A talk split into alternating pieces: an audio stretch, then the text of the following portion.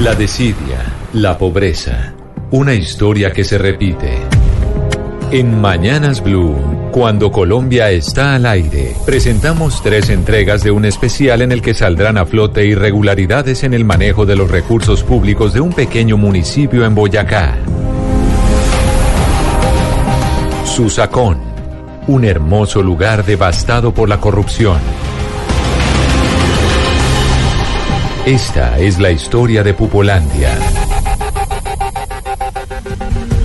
Esta es la tercera entrega, como les decíamos, de una investigación hecha por Mañanas Blue cuando Colombia está al aire sobre las delicadas denuncias hechas por diferentes habitantes del municipio de Susacón en Boyacá que decidieron liderar una cruzada en contra de la corrupción, como tantos colombianos que quieren luchar eh, contra la corrupción. Hemos, por ejemplo, denunciado, entre otros, muchos contratos para adquirir baños por 100 millones de pesos, también gasolina por cerca de 400 millones de pesos, asesorías de 90 millones de pesos o identificaciones que corre con identificaciones, esos contratos que corresponden a menores de edad o contratos que fueron firmados con diferentes fundaciones que registran la misma dirección o por ejemplo contratos que se firmaron con profesores e instructores que nadie conoció. En fin, hemos denunciado muchas cosas de lo que viene pasando en Susacón, este municipio de Boyacá.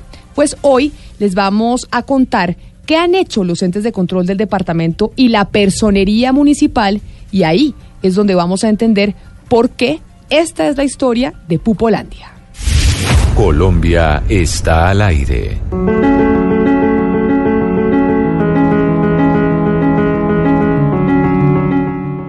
este es un municipio que desde el año 92 prácticamente el control ha estado sobre una sola persona, el ingeniero Petalonso Rincón, quien ha sido tres veces alcalde. En una oportunidad puso a un cuñado, posteriormente puso a un sobrino, luego puso a un hijo, y en algunos dos periodos intercaló a dos personas que no eran familiares de él, pero que eh, ilegalmente también fueron eh, promovidos por él.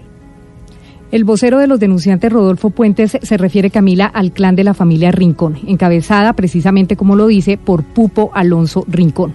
Con él comienza un mapa político de décadas manejando un municipio que al parecer no están dispuestos a soltar y por esta razón muchos ya lo, lo denominan Pupolandia. Por eso es la historia de Pupolandia. Hay que decir, eh, Diana, que Pupo Rincón fue electo alcalde por primera vez en el año 1992. Sí, escucharon bien, 1992. O sea, llevan 27 años en el poder por el mismo o por una persona interpuesta. Y es que Gonzalo, en el año 2004, los Rincón apoyaron a Julio Hernán Barrera, que al intentar tomar distancia de Don Pupo, resultó inmerso en un sinnúmero de denuncias y fallos disciplinarios que lo dejaron en la ruina económica y política.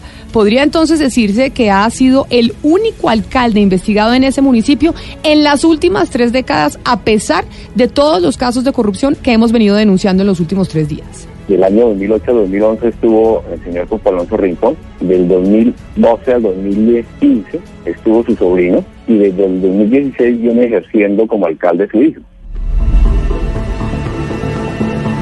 En Susacón, pese a las denuncias de corrupción que comprometen en gran medida al actual alcalde Jairo Alonso Rincón Quintana, eh, saben que su primo, Silvio Ángel Rincón Ortega, ya se perfila como el seguro candidato por el Partido Conservador para la contienda regional de octubre. Y hay que decir, Diana, que muchos aseguran que a su contendor también lo pondrá Don Pupo, porque igual en todas las elecciones electorales siempre ha contado con un comodín. Bueno, la verdad es que las experiencias en, los momentos electorales son eh, realmente, también llamativos. Eh, para el último elección de alcaldes, al observar los votos nulos de alcaldes, realmente son mínimos. Eh, no tengo en este momento la cifra presente, pero quedamos aterrados donde casi toda la población vota de manera perfecta. Uno dice, en su sacón votan, eh, para esa época votaron 2.000 personas. En el Silven existen más o menos 1.900 personas indemnizadas. En su sacón viven permanentemente aproximadamente 1.600 personas y aparece una votación de 2.000 y tiene un potencial electoral de 2.700. Entonces uno dice, bueno, no entiendo cómo estas cifras se dan. Eh, hemos observado también que hay una evidente transhumancia electoral de municipios vecinos y pues ya hemos hecho las eh, denuncias al Consejo Nacional Electoral, le hemos pedido a la MODE su intervención y esperamos pues que estas situaciones no se vuelvan a repetir. Y es que 27 años en el poder político, con denuncias, uno, de transhumancia electoral, dos, compra de votos, tres, amenazas, manejo de testigos y jurados y además un sinnúmero de retaliaciones que ha hecho que nadie, absolutamente nadie, quiera competir con el clan Rincón por la alcaldía de ese municipio, por la alcaldía de Susacón. Camila, con todo esto, muchos se estarán preguntando por las actuaciones de los entes de control o de la personería municipal. Y allí se abre otro problema. Nosotros hemos recurrido a toda la institucionalidad como corresponde. Hemos denunciado formalmente, eh, hemos radicado ante la Procuraduría, ante la Fiscalía y ante la Contraloría General de la República. Sorprendentemente, pues hemos recibido alguna información eh, de la Procuraduría Provincial de Santa Rosa que al encontrar los documentos eh, debidamente archivados presumen que los contratos se ejecutaron. Nosotros no estamos denunciando la calidad del archivo, sino los objetos y las necesidades de realizar esos contratos, los valores, los tiempos de ejecución y la necesidad de que estos contratos se hubieran suscrito y se hubieran realizado. Eso es lo que hemos denunciado y no hemos encontrado una respuesta oportuna. Nosotros hemos pedido nuestras denuncias algunas medidas cautelares porque son muy graves los hechos que se están presentando en este municipio. Hoy por hoy, de acuerdo a la información oficial, Camila, en la Procuraduría Provincial de Santa Rosa de Viterbo, que es la competente, solo cursan seis investigaciones bajo reserva sobre denuncias radicadas por nuestros denunciantes entre 2018 y 2019, que van desde omitir eh, realizar gestiones para suministrar agua potable hasta el incumplimiento de una sentencia judicial cuyos intereses moratorios ya superan los 43 millones de pesos. El caso lo confirma el secretario general de la Contraloría de Boyacá, precisamente, Jorge Rodríguez. La omisión viene desde el 2013 nuestro impedimento es que, como el daño, conforme la ley 610 del 2000, que sea cierto y cuantificable, en efecto nosotros ya determinamos que hay certeza del daño frente a la omisión que hay, pero no lo podemos cuantificar como que, que no se ha cancelado. Es decir, estos intereses siguen en aumento a la fecha y hasta que no se paguen no tenemos la cuantificación del daño. Por eso el llamado que hicimos nosotros a la Procuraduría fue que precisamente revisen la situación porque es un caso de negligencia que nosotros vislumbramos y que puede precisamente seguir afectando las arcas del municipio. Es increíble lo que hemos escuchado porque Susacón no tiene 43 millones de pesos para evitar que el municipio incurra en un detrimento patrimonial, pero sí para firmar en un solo día contratos de prestaciones de servicios, en este caso por 500 millones de pesos, como lo contamos el día de ayer en nuestro segundo informe. Y si hablamos, Gonzalo, de las actuaciones de la personería municipal, el panorama es aún más desalentador. ¿Por qué? Porque el personero Orlando Archila, que lleva, ojo, 11 años en su cargo, o sea, ha sido elegido por el Consejo Municipal durante tres periodos consecutivos, y a pesar de llevar tanto tiempo, no ha notado nada raro en el municipio, nada raro de todo lo que le hemos contado a los oyentes en los últimos tres días.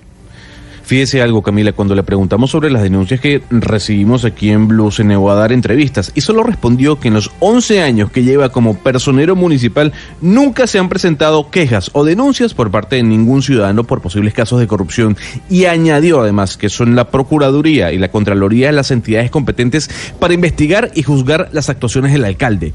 Por esto, en su sacón es difícil que se dé, por esta razón quedamos aterrados porque obviamente cuando existen obras inconclusas, obras que no sirvieron, es deber de los sucesores poner en conocimiento de las autoridades esas irregularidades. Pues por supuesto que aquí no iba a suceder porque tendría que el sobrino estar denunciando al tío o el hijo denunciando al primo o al papá. Por esa razón, que la mejor manera de fortalecerse y de controlar lo que pasa es el poder suceda de familia en familia.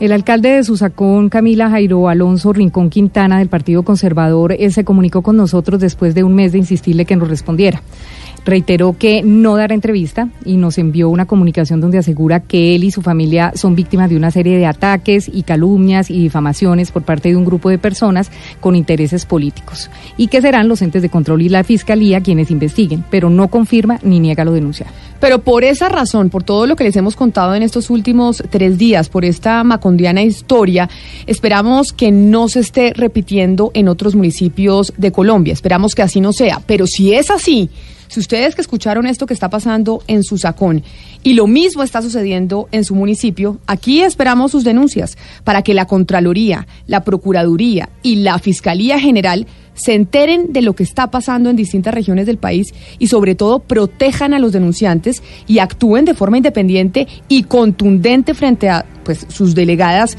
en la región para que las cosas en algún momento cambien, así como esperamos que cambien en Susacón Boyacá. Y también, Camila, para que los partidos políticos como el conservador en este caso evalúen quiénes los están representando en las regiones y si el país se merece clanes como el de Los Rincón que convirtieron al municipio de sexta categoría en el peor del departamento de Boyacá en su desempeño fiscal. Esta gente lleva 27 años en el poder. Una persona que tenga 35 años solo lo recuerda a ellos como opción de política si tiene 18 años, pues con mucha mayor razón. Y un día le preguntaba a una niña de 23 años, dijo, es que yo lo único que me acuerdo es el carro azul de los rincones. Aquí nadie más tiene posibilidades. Entonces, pues es como una hegemonía. Esta fue la historia de Pupolandia, el retrato de lo que puede estar sucediendo en muchos rincones de Colombia y que además pareciera evidenciar la incapacidad institucional de los entes de control en las regiones para evitar que un clan como los Rincón pueda estar en el poder a pesar de tantos casos de corrupción que hemos contado aquí en estas tres entregas en Mayanas Blue sin que nada, absolutamente nada, les esté pasando.